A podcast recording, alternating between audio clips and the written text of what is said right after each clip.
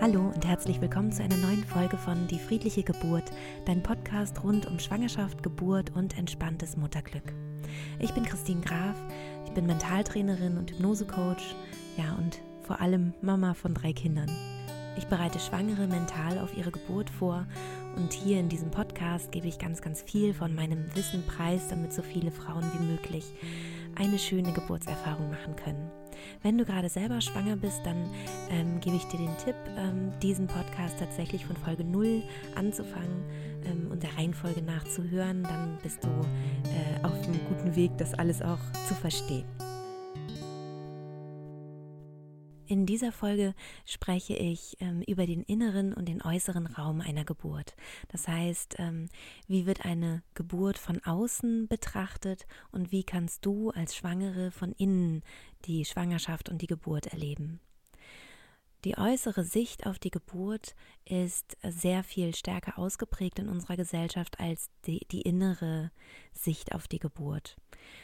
Mit der äußeren Sicht meine ich zum Beispiel äh, der medizinische Blick auf die Geburt oder auch auf die Schwangerschaft schon. Das heißt in der Vorsorge, wenn man zum Frauenarzt geht und eben alles von außen äh, sich angeschaut wird, über CTG, das geschrieben wird, über einen Ultraschall, der vielleicht gemacht wird. Ja, und da gibt es einfach sehr, sehr viele Möglichkeiten. Auch im Geburtshaus wird von außen geschaut, wie geht es der Frau, wie geht's äh, dem Kind, wie groß ist das Kind zum Beispiel, wie sind die Herztöne, um natürlich eine sichere Geburt dann auch äh, zu gewährleisten. Dieser Blick von außen, der hat auch ähm, absolut seine Berechtigung, das ist ganz klar. Also ich bin total froh, dass es natürlich Hebammen gibt, die, äh, die die Geburten begleiten. Ich bin total froh, dass es Ärzte gibt, die ähm, im schlimmsten Fall dann auch eingreifen und helfen können. Ich bin auch froh darüber, dass es zum Beispiel so etwas gibt wie die PDA, wenn eine Frau in Not gerät und merkt, dass sie ganz schlimme Schmerzen hat, dass sie sich da Hilfe holen kann. Also ich bin sehr, sehr froh über all diese medizinischen Sachen. Aber eigentlich ist natürlich Geburt ein ganz natürlicher Vorgang und auch ein bisschen so ein geheimnisvoller und ähm, ja versteckter Vorgang. Das heißt, eigentlich können wir das Kind halt vorher noch nicht sehen. Wir tricksen ja ein bisschen rum mit dem Ultraschall. Und dieses Geheimnis ist es ja auch lange, lange Zeit gewesen. Also die technischen Geräte haben wir ja noch nicht so lange. Und ich glaube, dass ähm, wir uns etwas von diesem Geheimnis auch durchaus bewahren können oder zurückholen können. Also ich bin gar nicht gegen, gegen einen Ultraschall. Ich habe das bei meinen Kindern auch äh, gemacht, nicht zu viel, nur ganz wenig, aber ähm, trotzdem war ich auch neugierig zu schauen, wer da vielleicht kommt oder ähm, wie, es meinem Kind halt geht im Bauch. Ähm, das meine ich also nicht, sondern ich meine eher, dass man schaut, ähm, wie fühlt sich denn das alles von innen an? Wenn man nur von außen schaut, also nur die Untersuchungen macht und, und eben alles äußerlich betrachtet, kann man leicht diesen inneren Zugang verlieren. Also oft ist es so, dass mir Frauen auch sagen, und ich habe es auch selber erlebt, dass sie so verunsichert vom Frauenarzt ähm, gekommen sind, dass der Frauenarzt gesagt hat, ja, ähm, hier sollte man vielleicht noch die und die Untersuchung machen oder gerade bei Spätgebärenden ist es dann so, ja, wird noch dies angeraten und das und zur Sicherheit und ähm, wenn man so viel untersucht oder auch ähm, so viel Angst gemacht kriegt zum Teil, dann kann es halt sein, dass man dieses innere Gefühl, dieses innere Gespür für seine Schwangerschaft und fürs Kind, für sich selber ein Stück weit verliert und ein Stück weit aufgibt.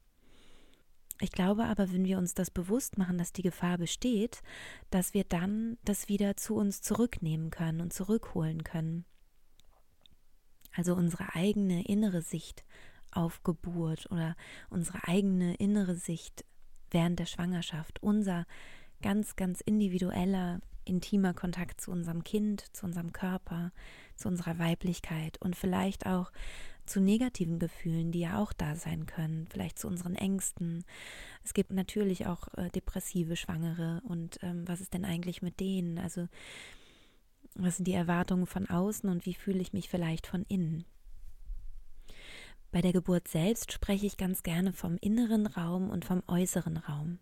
Der äußere Raum ist bestimmt von allem, was tatsächlich außen ist. Das ist vielleicht der Partner, das ist vielleicht eine Hebamme, das ist, sind vielleicht Ärzte im Krankenhaus, das sind auch Geräusche, die von außen auf die Gebärende eintreffen. oder auch Gerüche und selbst unser Körper ist zum Teil ein äußerer Raum. Das, das ist da so ein bisschen so eine, ähm, das ist ein bisschen schwierig zu erklären, wie ich das meine. Ähm, der innere Raum ist ähm, unser, unser zurückgezogener, ganz eigener mentaler innerer Raum.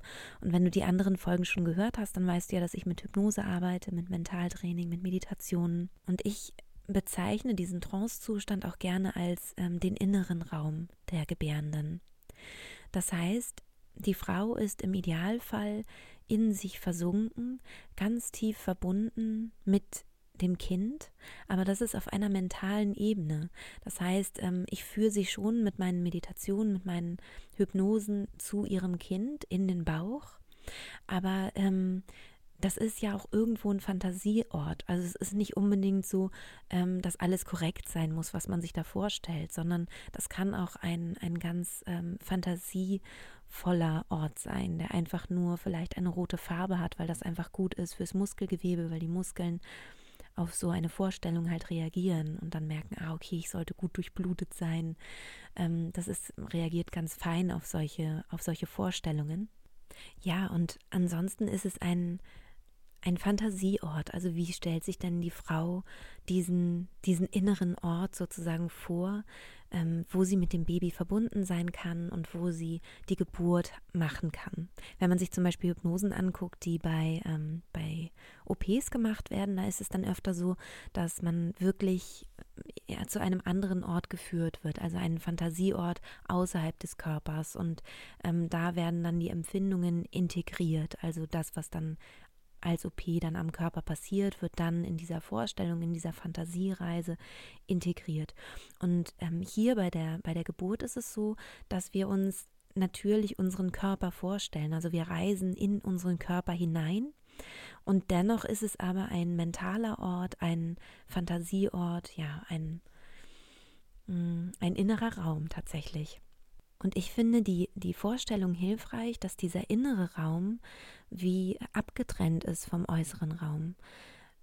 Ich finde die Vorstellung ganz gut, dass es eine Tür gibt, die man aufmachen kann und man kann da durchgehen vom inneren Raum zum äußeren Raum oder es kann auch etwas eindringen vom äußeren Raum in den inneren Raum, aber dass man das halt nicht allzu oft macht. Also oft ist es ja so, dass Frauen halt sich noch ganz, ganz lange ablenken ähm, wenn die Geburt halt losgeht und noch ganz, ganz viel machen und dies und das und noch ganz doll im Kopf sind und dadurch im äußeren Raum. Also in dem Moment, wo du die Augen halt öffnest und ganz bewusst das siehst, was außen ist, bist du natürlich verbunden mit dem äußeren Raum.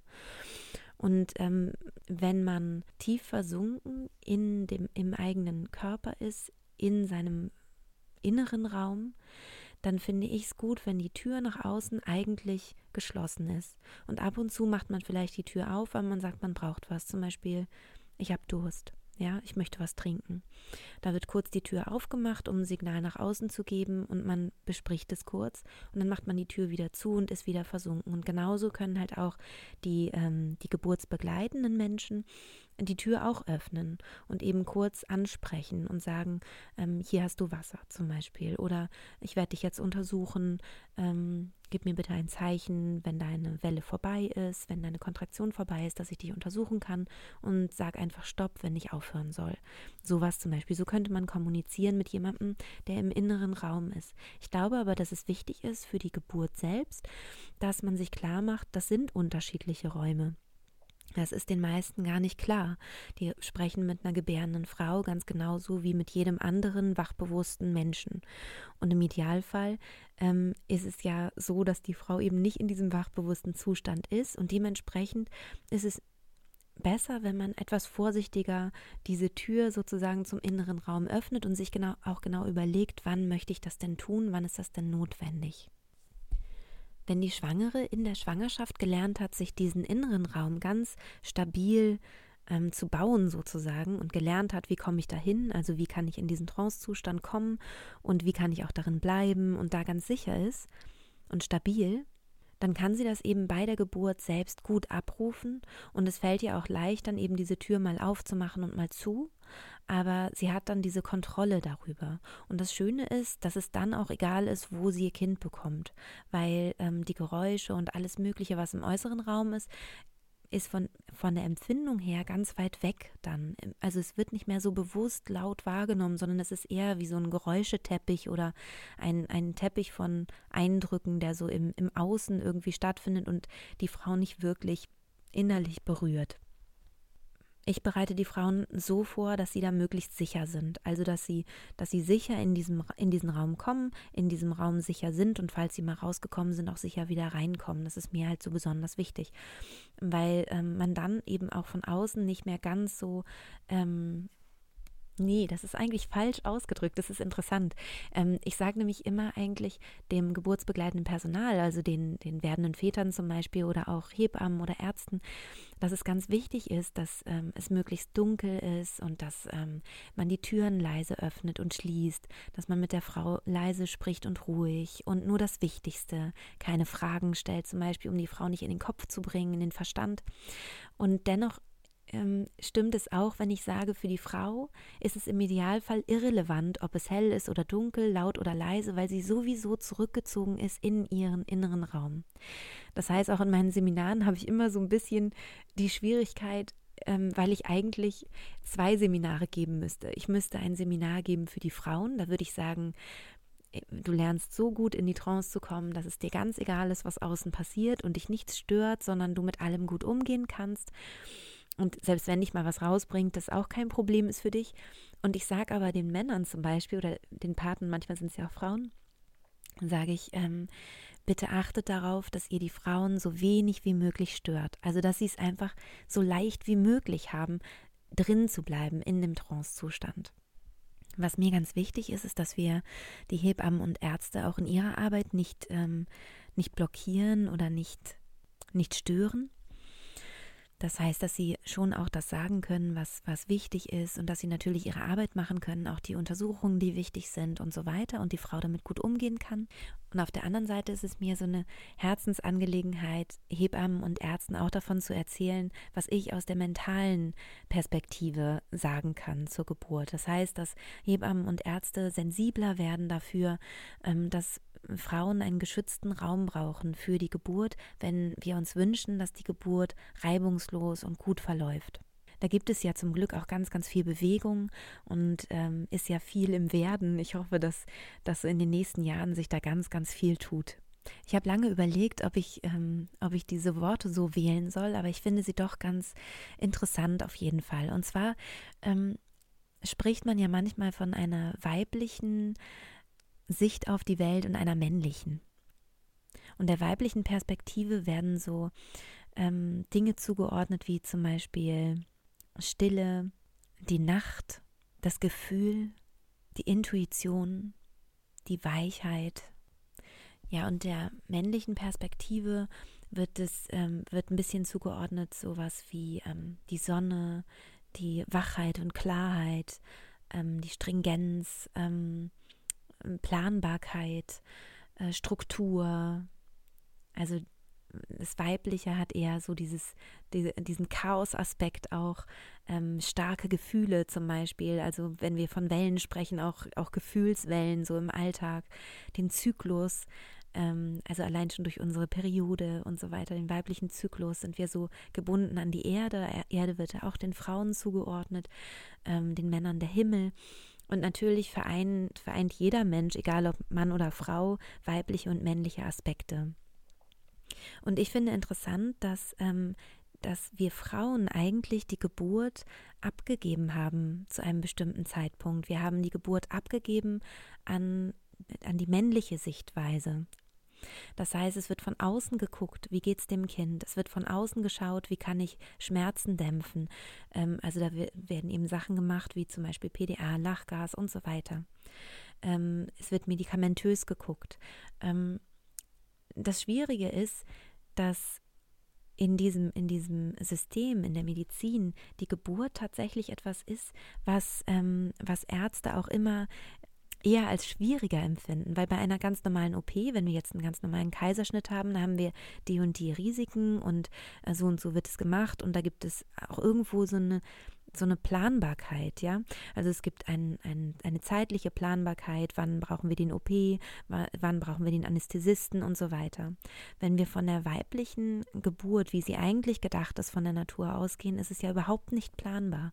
Wir wissen nicht, wann ist der Entbindungstermin. Wir wissen nicht, wie lange dauert die Geburt.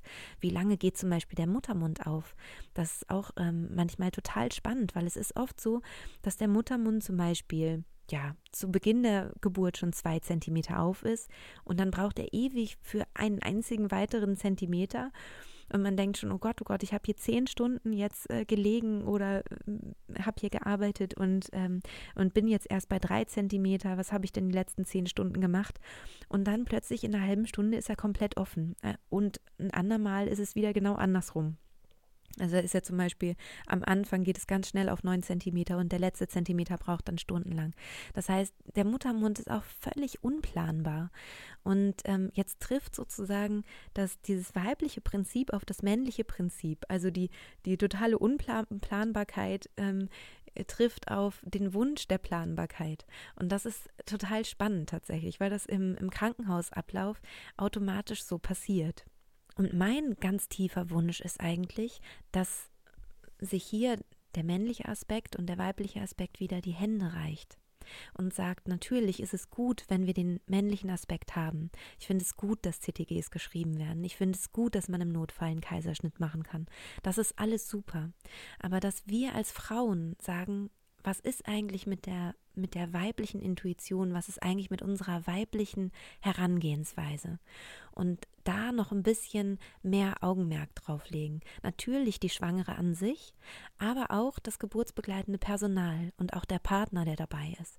Dass man sagt, das ist eigentlich hier ein ganz wunderbarer Augenblick, wo wir, wo wir Zeugen werden eines Naturschauspiels. Naturschauspiel im Sinne von Chaos, im Sinne von eben dieser Unplan Unplanbarkeit und dieser, dieser weiblichen Kraft, die sich da, die sich da zeigt. Und in dem Moment, wo wir das tun, wo wir der, äh, wo wir der, dieser Weiblichkeit wieder, wieder ihren Raum lassen und sagen, sie braucht die Dunkelheit, es tut ihr gut. Ich kenne das wirklich, also ich habe es jetzt von mehreren Frauen gehört, dass sie sich Waschlappen auf die Augen gelegt haben bei der Geburt, weil es ihnen so hell war und weil sie sie nicht runterkommen konnten bei diesem hellen Licht. Also dass sie so versucht haben, auch intuitiv irgendwie sich abzuschotten und, und zu sich zu kommen. Und ich glaube eben, dass wir mit unserem Verstand und mit dem, was wir alles wissen über Hypnose, über Mentaltraining, was wir aber auch wissen im medizinischen Bereich, wenn wir da aufeinander zugehen, dann haben eigentlich die Frauen die Chance, richtig tolle Geburten zu erleben.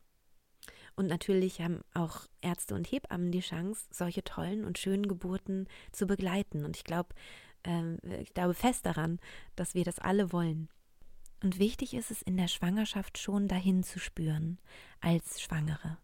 Also, dass ähm, du schaust, was sind eigentlich deine inneren Bedürfnisse? Und dass du dir, dass du dir Ruhezeiten nimmst und vielleicht auch einen ruhigen Ort. Was ich total gerne empfehle, ist, dass du in der Schwangerschaft schon ähm, schaust, wo fühlst du dich richtig, richtig wohl und wo könnte auch gut deine Geburt losgehen. Also wo würdest du dich denn richtig, richtig zu Hause und beschützt fühlen? Also eigentlich, wenn du ein Tier wär, wärst, eben dein Nest. Wo wäre das? Bei mir war das zum Beispiel auf dem Bett. Ich hatte ein kleines Beistellbettchen, so ein Babybay wo meine Tochter dann liegen sollte. Und ich lag halt ganz oft am Tag einfach da auf der Seite und habe mir dieses Baby Bay angeschaut und habe mich da so hingeträumt, dass meine Tochter kommt und wie sie wohl ist und habe mich vorgefreut und war so ganz in meiner Welt. Da war dann auch meine Musik, die ich geliebt habe. Ähm, da habe ich meditiert, da bin ich in, in die, natürlich in diese Trance gegangen und habe dort äh, meine Tochter besucht in meinem Bauch ähm, mental. Ja, und habe mir diese, diese schöne Zeit gegönnt. Und je öfter du das tust, je häufiger du dir diese Zeit nimmst, so richtig zu entspannen und zu dir zu finden und in Kontakt zu gehen mit deinem Kind, desto leichter fällt dir dann auch die Geburt. Ich finde, dass Schwangerschaft eine Zeit des Rückzugs ist.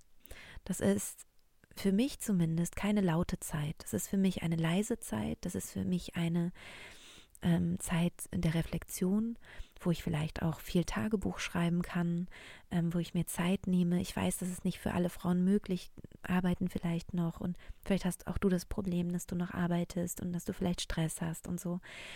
Aber selbst dann ist es wichtig, dass man sagt, gut, dann nehme ich mir eben diese Viertelstunde Meditation mitten am Tag und dann mache ich das auch nochmal am Abend und dann lege ich meine Füße hoch und dann suche ich mir einen schönen Duft, den ich mit, Verspa äh, mit Verspannung, genau, nein, einen schönen Duft, den ich mir mit, äh, den ich mit Entspannung verknüpfe. Oder ich ähm, gehe regelmäßig in die Badewanne und mache so ein Lavendelbad und, ähm, und komme in die Stille.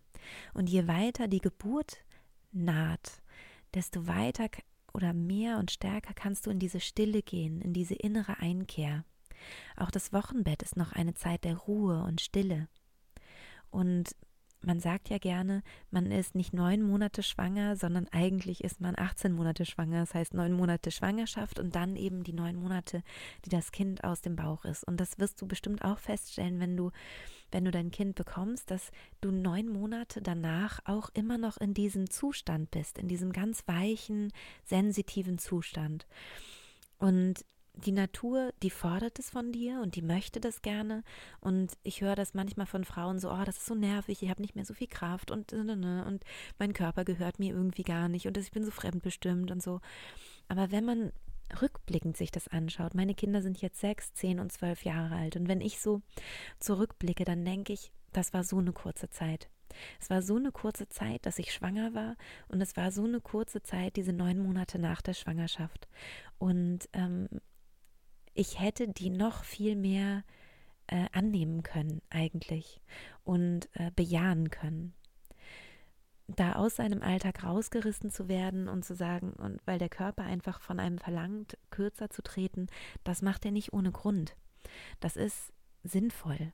Und das ist auch mental sinnvoll. Und ähm, wenn du da vorher schon gut runterkommst und dir Gutes gönnst, Wellness machst, dich entspannst, wie gesagt, das Beste meiner Meinung nach sind wirklich alle Formen der Meditation, also diesen Trance-Zustand kennenzulernen und dann eben damit in aller Stille und Ruhe auch die Geburt ähm, ankommen zu lassen. Das ist so meine Empfehlung. Und auch mit dieser Ruhe und Stille dann dem Kind begegnen und ähm, in die Wochenbettzeit zu gehen. Selbst wenn es dann zu einer Geburt kommen sollte, wo es irgendwann dann möglicherweise ähm, ja zu einer Komplikation kommt, es kommt vielleicht doch zu einem Kaiserschnitt, kannst du dann auch mit dem Kaiserschnitt besser umgehen, weil du selber bei dir bleibst. Letztendlich wirst du dich nie selber aufschneiden, das heißt, du kannst eigentlich entspannt bleiben. Ich weiß, es klingt jetzt ein bisschen höhnisch vielleicht oder ein bisschen naiv, aber ähm, wenn du mit dir verbunden bleibst, selbst bei einem solchen Befund und selbst wenn du ähm, wenn du in so eine Krise kommen solltest, wenn du da in der tiefen Entspannung bleibst oder da wieder hineinfindest und dann wird der Kaiserschnitt gemacht, dann ist es für dein, für dein Kind und für dich viel leichter, ähm, in, mit dieser Situation umzugehen und auch danach eben eine gute Anpassung zu haben. Also es keine Anpassungsschwierigkeiten gibt von, vom Kind oder von dir, dem Kind gegenüber. Ich finde ja immer wichtig, dass man sagt, ich habe sehr, sehr viel in der Hand. Bestimmt 80, 90, vielleicht sogar noch mehr Prozent. Aber die letzten 10 oder 20 Prozent, die liegen dann doch irgendwo anders, also im, im Schicksal oder ähm, das Kind hat ja auch sein eigenes Schicksal, wie es auf die Welt kommt und so weiter. Und wenn man da loslässt, wenn man sagt, ja, ich mache das alles in, in Ruhe und ich, äh, und ich folge meiner Intuition und ich äh, bin mit mir verbunden, ich gehe so durch die Schwangerschaft, ich gehe auch so durch die Geburt und dann kommt man an so einen Punkt, dann kann man auch loslassen. Und das Schöne ist, die Frauen, die ich begleiten durfte, die das gemacht haben, also die gesagt haben, ich mache alles für eine schöne Geburtserfahrung, aber am Ende lasse ich doch los und sage ja, und wenn es dann zu was anderem kommt, zum Beispiel zum Kaiserschnitt oder ich habe doch Schmerzen und komme nicht klar und möchte eine PDA haben, dann ist es auch für mich völlig in Ordnung. Die hatten die schönsten Geburten. Ja, und fürs geburtsbegleitende Personal ist es wichtig zu wissen, dass jede Frage, die ich der Frau stelle, eigentlich ein Öffnen dieser Tür ist zwischen innerem und äußerem Raum. Und das kann ich machen, das ist auch nicht schlimm. Die Frau kann kurz rausgucken und antworten und wieder reingehen, das geht. Aber das natürlich nicht am laufenden Band zu machen oder wenn es gar keine Notwendigkeit gibt, das erklärt sich, glaube ich, da auch von selbst. Das heißt, immer ähm, schauen, dass man einfach ja mit, mit einer gewissen Zurückhaltung und einem gewissen Respekt, einer gewissen Ruhe und ja, Sensibilität irgendwie auch ähm, einer Gebärenden begegnet. Ja, das war's äh, zu dieser Folge zu dem Thema innerer und äußerer Raum bei der Geburt. Und ich, ähm, ja, ich hoffe, dass, dass du damit was anfangen konntest, dass du etwas für dich mitnehmen konntest. Wenn das der Fall war, dann lass mir doch sehr, sehr gerne bei iTunes eine 5-Sterne-Bewertung da. Schreib auch gerne einen Kommentar, auch auf meiner Homepage. Ähm, kannst mich auch natürlich gerne weiterempfehlen, da freue ich mich. Mich auf Facebook besuchen, auf Instagram, ähm, meine Homepage natürlich www.geburtundhypnose.de. Das verlinke ich dir alles noch in den Show Notes und ja, ich freue mich, wenn ich auch dich ein bisschen begleiten darf, entweder hier durch den Podcast oder vielleicht ja auch durch mein Online-Seminar oder auch ein Live-Seminar. Alles, alles Liebe für dich und diese wunderbare Zeit in deinem Leben. Deine Christine.